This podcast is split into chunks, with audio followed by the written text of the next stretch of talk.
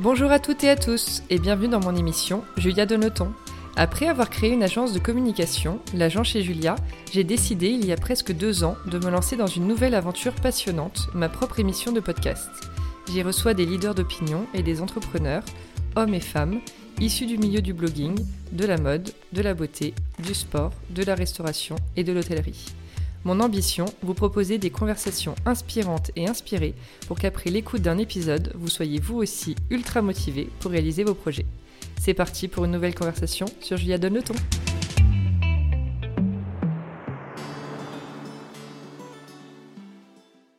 Hello à toutes et à tous Aujourd'hui, dans cet épisode, on va parler de mode, de style, d'éthique, mais pour les hommes cette fois-ci. Je suis avec Charles, le cofondateur de la marque Initialiste. Hello Charles Bonjour. Et merci d'être avec nous. Est-ce que tu peux, dans un premier temps, nous parler un peu de toi, ton parcours, qui es-tu, que fais-tu? Alors, euh, je suis Charles, j'ai 33 ans maintenant. J'ai fait une école de commerce et dès la sortie de, mon école de commerce, j'ai monté une euh, boîte de t-shirts. Je faisais des t-shirts peints à la main par des street artistes euh, parisiens.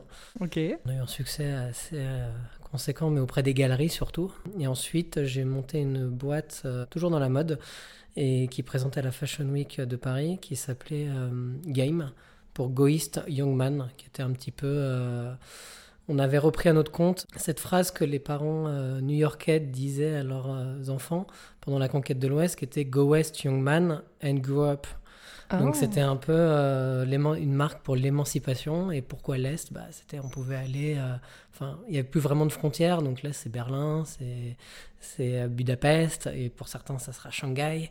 Donc c'était quelque chose qui était sur le voyage, le fun. D'accord. Et à la suite de ça, je démarré initialiste hein, l'année dernière, quasiment à peu près un an, enfin juste euh, en pleine pandémie. et voilà. ouais, on va en parler un peu, plus, un peu plus en détail.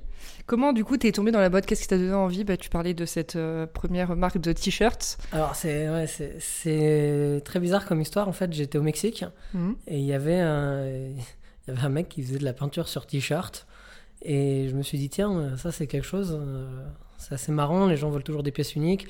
À l'époque, on était quand même sur le t-shirt à 50 balles. C'était pas encore le t-shirt à 100 euros. Euh, C'était quelle année? C'était en 2010, 2011. Ouais. Et, le marché n'était pas encore devenu euh, fou comme maintenant. Ouais. Et je me suis dit, tiens, c'est cool, c'est un peu plus cher. voilà, bah pourquoi pas essayer de faire quelque chose avec lui. Puis de fil en aiguille, ça s'est transformé en.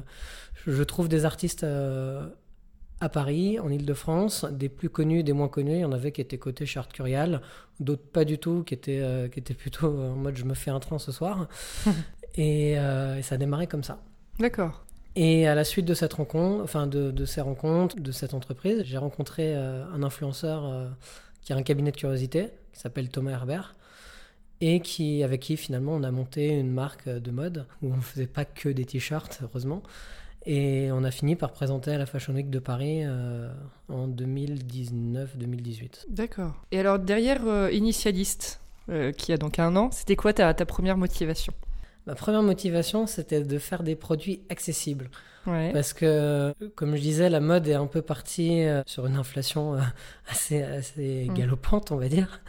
Et les gens, enfin mes amis n'avaient pas les moyens de s'acheter les fringues que je faisais, même quand je leur vendais au prix auquel je vendais aux boutiques.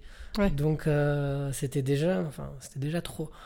Et on s'est aperçu qu'on pouvait faire des super manteaux en laine Loropiana à des prix qui étaient quand même hyper accessibles, sans, enfin, en l'occurrence 275 euros, fait en Europe, sans avoir une qualité moindre et qui plaisent au plus grand nombre. Hmm. Et le tout sans rogner notre marge donc sans, parce qu'il y a une marge quand même minimale qu'on doit, qu'on doit faire, sinon euh, ça met en péril euh, la société. société. Mm, mm. Et du coup, on est parti là-dessus. C'est sur ce constat, on s'est dit bon, bah il faut faire comme ça. Alors au début, on s'est dit bon, est-ce qu'on part sur un modèle de précommande Et on s'est dit non, en fait, euh, la précommande, c'est pas au consommateur, enfin au client de faire notre travail. C'est notre travail que d'évaluer combien on va vendre de pièces, combien, quelle couleur on doit faire, qu'est-ce qui va plaire. Et pour ça, du coup, je me suis associé avec des gens qui savent du coup évaluer le marché euh, de la vente en ligne. C'est les tendances aussi, non? C'est un des bureaux de tendance non? Ouais, des non, les tendances, après, c'est un peu à nous aussi de les évaluer, mais surtout de savoir euh, qu'est-ce qui se vendait le mieux comme pièce. Parce qu'on a certes nos styles, mais c'est bien de savoir que à telle période, on vend mieux un manteau qu'un blazer. Alors que moi, quand je faisais, j'étais dans le circuit Fashion Week, c'était simple. hein, on sortait une collection avec euh, 150 pièces. Oui. Ça sortait en, en janvier, en juin, et puis euh, ce qui se passait entre les deux, ça basta, nous- on ouais. s'en fichait. Ouais, ouais. Enfin, on s'en fichait, on était content que les boutiques vendent, mais c'était pas notre problème qu'ils vendent des t-shirts euh, en juin et des manteaux Oui, bien sûr, bien euh, sûr. en décembre. En fait, c'était dans ton ancienne euh, société marque, on- vous étiez plus dans le B2B, Exactement. donc au, au niveau des voilà, relations avec les professionnels, et aujourd'hui, c'est vraiment, tu vends au grand public. C'est ça. Donc c'est maintenant, autre gère manière plus de de, penser, choses, euh, mm. mais on gère en direct. Oui. Donc euh, c'est beaucoup plus intéressant parce qu'on sait exactement ce que les clients veulent. Quand euh, quand il y a un problème de livraison, euh, qu'on appelle le client et les, clients sont super contents Mm. parce que euh, il y en a, il y en a, il y en a littéralement ça a duré 45 minutes. Après ils me rappelaient euh, ouais alors ça se passe comment etc. Donc c'est une relation qu'on n'avait pas. Oui, Et ça, je suis, je suis content de retrouver un peu d'humain et de pas juste avoir des gens euh, qu'on appelle deux mois avant les ventes, enfin les Fashion Week, et de leur dire Ah bon, vous venez, euh, bon, on se prend un café. Alors euh, tout le monde sait qu'il y a des arrière-pensées énormes derrière. oui, oui, bien sûr. Et, et derrière, de devoir les, les chasser dans les showrooms, de dire Ah bon, quand est-ce qu'ils passent? Enfin, Ouais. c'est- stress inutile, alors que là, on a la main sur tout et c'est nous qui, qui gérons, c'est nous qui choisissons. Les produits qu'on fait et on fait pas les produits selon le, le magasin quoi. Oui, c'est ça.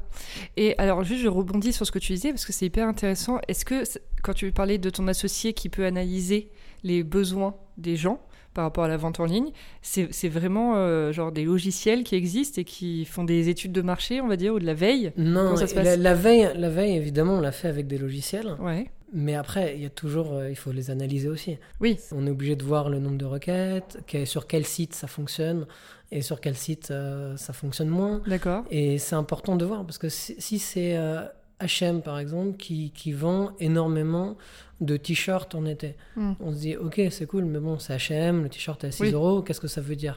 Est-ce que ça veut vraiment dire qu'on vend des t-shirts en été? Bon, effectivement c'est vrai, mais est-ce que ça Hmm. veut est-ce que ça veut vraiment ça apporte quelque chose? Oui, en oui. revanche, si on voit que c'est un site auquel nous, on arrive à s'identifier, auquel on pense que nos, nos clients peuvent s'identifier, on se dit, bon, bah, ça veut dire que c'est le moment de sortir un t-shirt. Et donc, on va sortir le t-shirt à ce moment-là. Après, c'est pas une science exacte. Oui, c'est nous, on est petits. Euh, quand on sort un manteau, ça reste quand même un beau budget. Les gens ont déjà des manteaux. Donc, même s'ils cherchent des manteaux, ça veut pas dire qu'ils vont chercher ce manteau en particulier. Mm. Euh, le marché de la mode, c'est quand même un marché qui est quand même euh, assez saturé Oui.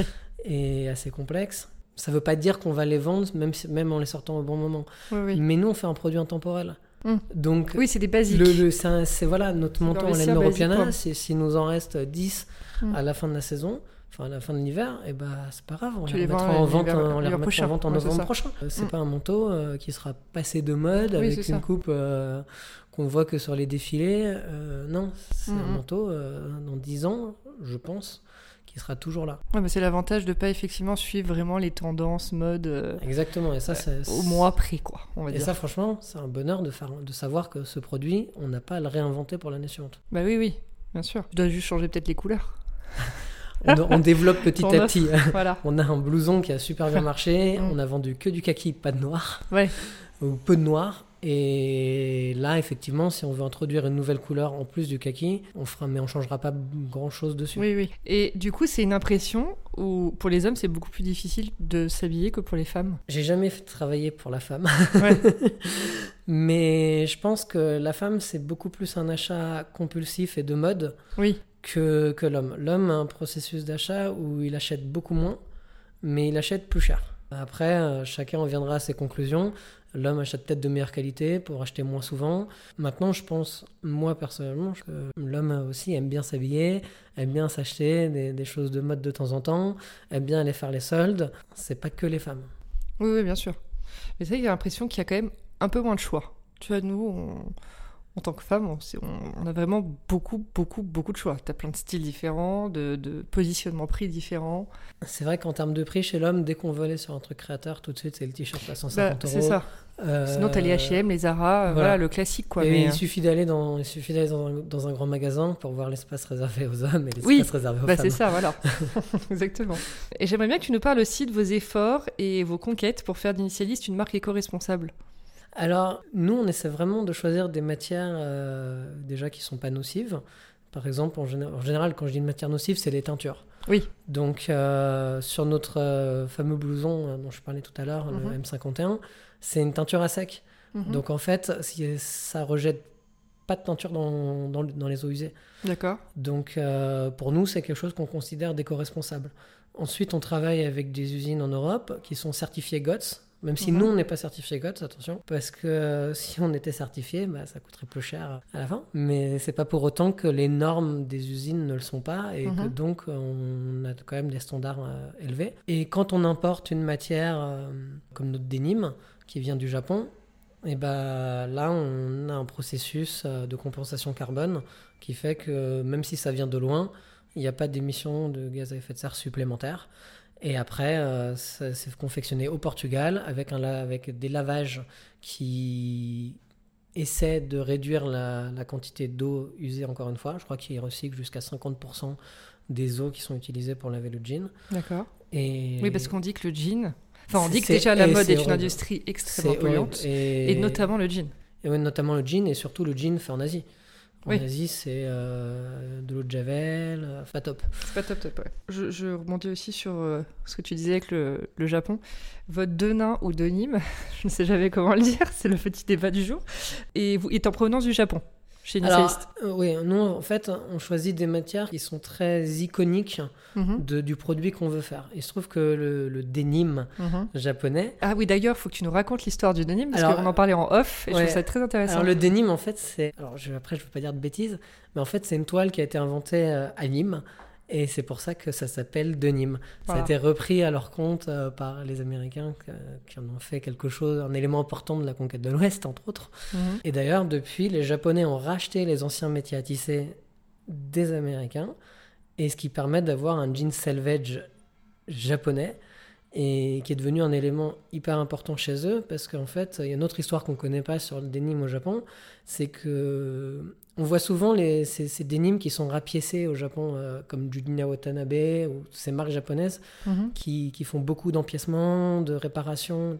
Et en fait, c'est très simple, c'est que pendant la Seconde Guerre mondiale, ils n'avaient pas les moyens de, de racheter un jean, donc ils les réparaient, ils, faisaient des rapiècements. D'accord, Et c'est comme ça qu'ils ont fait beaucoup d'empiècements. d'accord, ok. C'est comme, enfin, qu'est née un peu cette mode. Et, Mais j'adore, c'est toujours hyper intéressant, je trouve. Et voilà. Et donc, euh, et voilà. le Japon sont est- très le forts aujourd'hui, euh, voilà, le Japon, le pour l'instant, c'est eux qui font ces toiles. Qui, sont, qui ont quelques aspérités, qui sont pas parfaites, et surtout qui, qui ont un selvage, mais un vrai selvage. c'est-à-dire Alors, vous pouvez- selvage, explique-nous. ce que ça Le veut selvage, en fait, c'est la- c'est sur la longueur de la toile. Mhm, Vous avez un petit liseré de couleur, Mhm. plutôt que des, que des franges ou quelque chose de pas vraiment fini. Oui, Ce je vois qui- ce que tu veux dire. Ce qui permet du coup de, de couper euh, la longueur de la jambe en gardant ce, ce liseré pour que vous puissiez l'avoir quand, quand vous retroussez le jean. Vous pouvez le voir parfois. Un Ah, petit oui. liseré, en général, c'est blanc et rouge. Et sur les chemises, c'est plutôt blanc, voire parfois blanc et bleu. Ok. Et en fait, ce qui est bien avec ça aussi, c'est que ça donne une certaine élasticité naturelle. Mhm. Et c'est pour ça que les jeans japonais sont souvent très rigides, mais avec le temps, ils s'assouplissent. Ok, Et les vrais spécialistes de denim adorent ce, ce genre de matière. ce genre de matière, d'accord. C'est pour ça que vous êtes allé le chercher. C'est pour ça.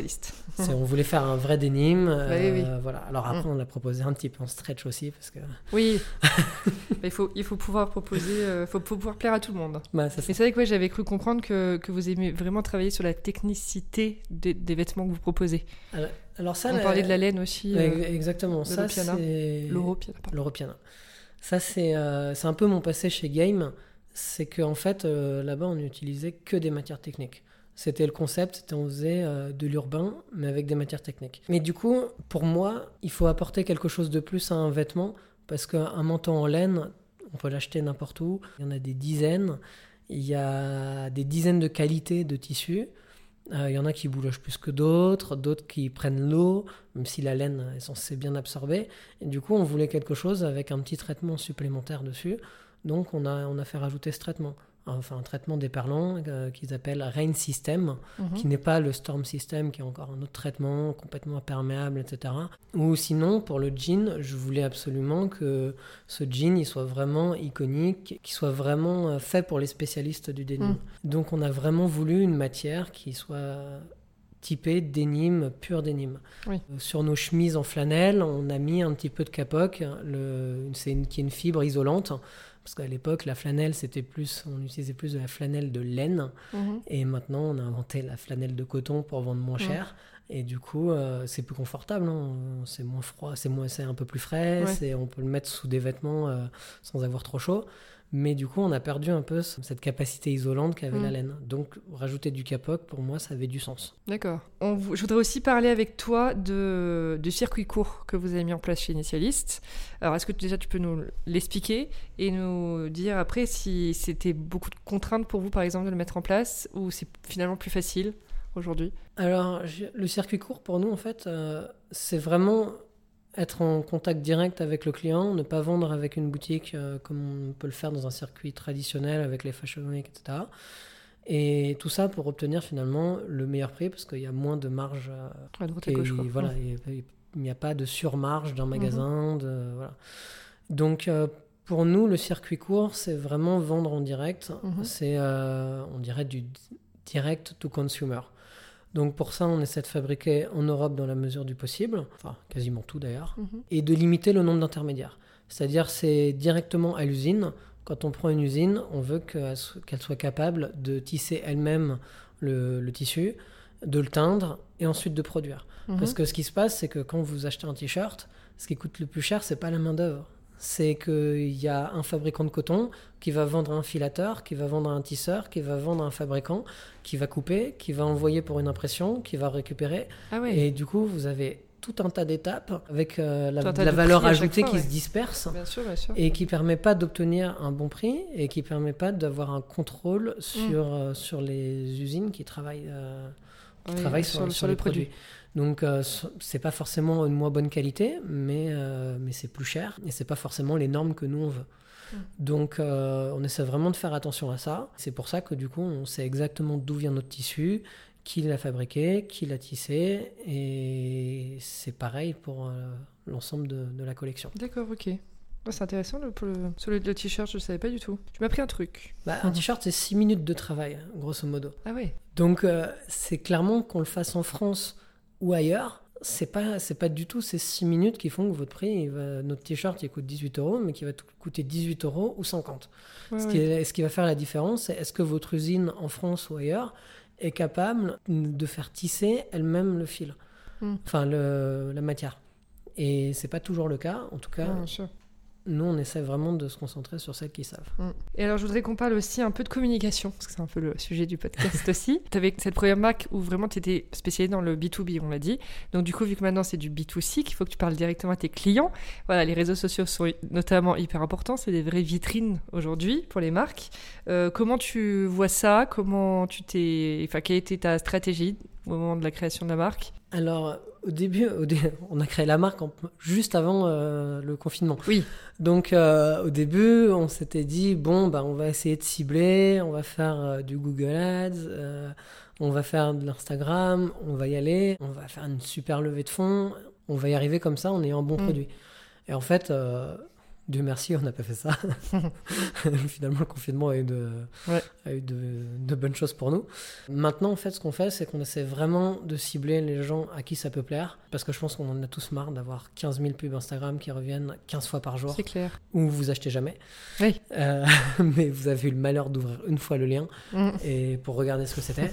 Donc en fait, on essaie vraiment d'être, euh, d'avoir une gestion de bon père de famille, Ouais. comme on dirait, et de vraiment pas trop marteler, de, de faire ça de manière efficace et sobre. Donc on essaie d'avoir quelques influenceurs euh, pour représenter un, un petit peu la marque. Ça, ça crée un peu, tout- ça nous permet d'avoir un peu de contenu pour le site, Mhm. pour l'Instagram, et on a quasiment lâché Google. Ah ouais. C'est-à-dire que Google, euh, il y a beaucoup trop de concurrence, ça coûte cher. Mm. Et on en a fait un tout petit peu au début, on a testé et on s'est dit en fait non, parce que ça ne nous permet pas de cibler les bonnes personnes. Oui. C'est trop large, c'est pas la clientèle qui, nous intéresse vraiment. Mm, mm. Parce que si quelqu'un va acheter chez Alain Figaret, c'est pas pour autant qu'il va acheter une chemise chez Initialiste, qui n'est pas du tout le même type de chemise. Oui, bien sûr. Mais sur Google, ça prête à confusion. Tu peux moins cibler. Voilà, c'est ça. Tu peux moins cibler, tu peux moins expliquer ton produit Mm. parce que tu as, une petite vignette avec ta chemise. Ok, c'est cool. Bim, tu cliques. Ouais, ouais. Puis une fois arrivé là, la personne se rend compte que non, elle, elle voulait une chemise pour aller avec un costume Mm. et pas une chemise pour aller avec son jean euh, au bord de la plage. Ouais. C'est pas- voilà. Ouais, non, c'est sûr. On arrive vers la fin du podcast. J'ai des petites questions pour toi un peu plus perso, on va dire. Est-ce que tu dirais que tu as toujours eu une âme d'entrepreneur? J'ai fait que ça, j'ai jamais été Ouais. salarié. Ouais, c'est vrai finalement. Je, quand je me rends compte. T'es euh, toujours mis dans l'insécurité. mais c'est- et- et clairement, c'est ça. Je- Ouais. Parfois, je me dis, est-ce que j'aurais pas préféré avoir une paye tous les mois Mais bon, Ouais, fixe, Voilà. ma tranquillité. c'est ça. Non, mais après, c'est Euh, tellement. Après, Il y a c'est ça, tellement c'est- d'autres choses, euh, d'autres avantages. Exactement, c'est une liberté, c'est de l'autonomie. Il y a beaucoup de contraintes qui viennent avec, mais par exemple, c'est un exemple type. hein, quoi. Mm. Je suis papa d'un petit Aaron depuis deux ans. Et les six premiers mois de sa vie, j'ai pas été beaucoup là parce que j'étais euh, de Fashion Week en Fashion Week. euh, Je Mm. négociais un contrat avec, des, avec une grosse société chinoise. Et du coup, euh, j'étais toujours à droite à gauche avec des horaires qui n'allaient pas vraiment. Et puis maintenant, bah, je suis un peu plus libre. Parce que aussi l'avantage du digital. Donc, euh, il y a aussi des contraintes qui vont avec. Et Mm, mm. voilà. Ouais. Et t'es quelqu'un de stressé, plutôt optimiste? Comment tu te que je définirais? suis pragmatique, Ouais. Euh, optimiste aussi quand même. Ouais. sinon, on fait pas. Ouais, c'est ça. Sinon, sinon, on fait Non, on pas ça. pas hein. entrepreneur. Ouais. si c'est pour raisonner comme les banquiers, on ne devient jamais entrepreneur. Et oui, donc euh, pragmatique, c'est, Mm. je pense que. Et pas stressé. Je dirais que j'intériorise. Je- Enfin, je dirais, mon entourage le dirait. Ouais, c'est ça. tu gardes pour toi. Voilà. Euh, Qu'est-ce que tu préfères faire aujourd'hui dans tes missions chez Initialist? J'adore le développement et le sourcing. C'est le sourcing. J'adore aller. euh, si j'ai un rendez-vous euh, au Portugal, une demi-journée, bah, j'y vais trois jours. Et je fais le tour, euh, je fais le tour. Et quand je vois une usine qui a l'air bien ou qui pourrait fournir ce que je veux, bah, je m'arrête et je vais toquer à la porte. Ah ouais. Enfin, frapper à la porte. Ouais. Et c'est aussi les, les rencontres, j'imagine, et Les le réseau. rencontres, même si c'est épuisant parce que Ouais. En général, euh, quand on va au Portugal, c'est le vol de 6 heures du matin. Bah oui, oui. Donc voilà. Et oui, c'est les rencontres, c'est, les- c'est, mais c'est la découverte des matières. Enfin, finalement, c'est plus, Ouais, euh, c'est plus accès produit, c'est découvrir des matières, apprendre comment ça fonctionne, apprendre comment une usine développe son tissu, Mm. qu'est-ce, qui, qu'est-ce qu'ils ont à proposer, parce que finalement, euh, il y a beaucoup de travail de développement qui provient directement des usines et des fournisseurs. Donc euh, Mm. c'est vraiment ça. Et puis, euh, et puis j'aime bien voir euh, le produit Mm. arriver du moment où on choisit la matière, on a un dessin et, et au moment Qui où prend vie. hop, on peut le porter quoi. C'est ça. Est-ce quelle est ta vision du, du succès? Qu'est-ce que ça veut dire pour toi avoir du succès dans la vie? Je dirais que c'est un peu bateau, mais je dirais que c'est être heureux. Ouais. C'est c'est ça, c'est être heureux. Non, mais c'est écoute, c'est pas bateau euh, parce je que pense pas, je pense pas que d'avoir un succès professionnel rende heureux euh, nécessairement. Oui. Euh, je- bon après, je pense que Il faut savoir allier, je pense, le perso et le pro quand même. Ouais, exactement, c'est Mm. ça. Parce que si c'est pour travailler euh, 20 heures par jour, euh, Bah, ça, dire, euh, profiter ouais, dire bonjour à son fils et se barrer, euh, c'est pas forcément, euh, c'est pas forcément une vie. Je suis d'accord. Et ta vision de l'échec? Est-ce que tu as, connu des échecs? Est-ce que tu as peur des échecs? Euh, J'ai connu un échec euh, avec Game, parce que bon, ce fameux contrat chinois euh, Ah qui a été signé et qui, qui a jamais été honoré, mais bon, euh, c'est pas du coup du tout à cause du Covid d'ailleurs. Mais bon, bref. Maintenant, oui, j'ai peur d'un nouvel échec parce que ça, ça met pas en confiance. Mais bon, après, euh, faut travailler et puis euh, Hmm. si on travaille, euh, Il faut les y a relativiser. pas de raison, quoi. Mm. Et oui, il faut voir ce qu'on en a appris et Mhm. plus que ce, ce qu'on a perdu. C'est ça. Et, euh, et dernière question, si euh, demain il y a quelqu'un qui vient te voir, qui a envie de monter une marque euh, bah, de prêt-à-porter pour hommes, quel serait le conseil que tu lui donnerais Dur. En toute honnêteté, euh, Hmm. je dirais déjà, fais pas de B2B. Ouais. Et après, réfléchis bien. Ouais. Parce que parce qu'il faut il y a un temps d'apprentissage même quand on sort d'une école euh, de mode Mm. qui est extrêmement long. Euh, et la mode, c'est pas le vêtement. Enfin, c'est pas c'est pas que le produit. Et c'est peut-être même pas assez le produit. C'est beaucoup euh, la communication. C'est c'est beaucoup d'aléas avec les usines. Il y, a, il y a beaucoup de choses à maîtriser et je pense pas qu'on soit préparé à ça en sortant d'une école de mode Oui. où en général on fait tout soi-même avec, euh, avec sa petite machine à couture euh, Mm. dans sa cuisine. Quoi. Oui, c'est ça. Voilà. En fait, finalement, pour, pour créer une marque, co- connaître, avoir des informations et savoir faire la matière première, mais il y a surtout la gestion du business. j'ai Ah, l'impression. exactement Surtout mais- aujourd'hui, quand tu vois les... que tu peux voilà, traverser une crise comme ça, je pense que ceux qui s'en sortent au final, c'est ceux qui savent se remettre en question, ceux qui ont la trésorerie, ceux qui voilà, ont pu avoir une vision sur le long terme, etc. Bah, euh, je- si je regarde les marques qui, font, qui marchent bien en B2B aujourd'hui, c'est énormément de communication en plus du talent. Ouais. Typiquement, la communication off-white, c'est beaucoup, beaucoup, beaucoup de com. Mm. C'est quelqu'un qui a eu beaucoup de financement, euh, même dès le début, parce que c'était pas n'importe qui euh, pour le monde de la mode. Et du coup, il, il a réussi avec euh, une com super maîtrisée, des financements assez conséquents, Mhm. un réseau de distri- enfin, des distributeurs extrêmement important. Et du coup, lui, il avait juste à harmoniser son produit, à faire une, une ligne qui soit cohérente. Euh, on aime, on n'aime pas. Il a trouvé sa clientèle comme ça. Alors que si on, quand on sort d'une école de mode, on se dit tiens, je vais faire une collection cohérente. Mais après quoi? Ouais, euh, on fait un défilé, ok, mais qui invite qui? Et puis après, comment on leur fait comprendre qu'il faut qu'ils achètent tout de suite et pas dans trois saisons, parce que dans trois saisons, de toute façon, ça n'existera plus si Mm. personne n'achète. Et après, comment on produit? Parce que euh, qu'est-ce qui se passe si tout se passe bien? Ok, il faut produire 200 manteaux, génial, mais avec quelle usine? Parce que faire un proto dans son atelier tout seul, euh, c'est quelque chose, mais ensuite, comment, comment on produit? Ouais, ah c'est compliqué. Comment on calcule les prix? Et comment on gère les retards? Parce que quand on arrive avec 200 manteaux, ça paraît ça fait un joli chiffre d'affaires, mais c'est pas les usines. euh, si elles produisent à Armani à côté, elles en ont 2000. Ouais, ouais. Donc euh, on passe derrière. Et Mhm. tout est comme ça. Tout est affaire de relations, de, de pousser, de. Mhm. Enfin, c'est un stress euh, dont on se passerait bien. Ouais, c'est ça. Euh, bon bah top, merci beaucoup Charles pour tout et toutes les infos, toutes les choses qu'on a apprises. Euh, je mets toutes les infos de la marque en légende du podcast pour qu'on puisse retrouver Initialiste. Et je te dis à très vite. Bah, merci beaucoup. À très vite.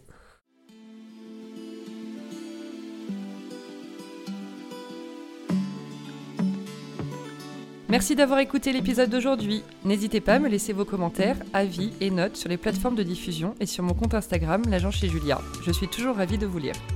À bientôt pour une nouvelle conversation sur Julia Donne le ton.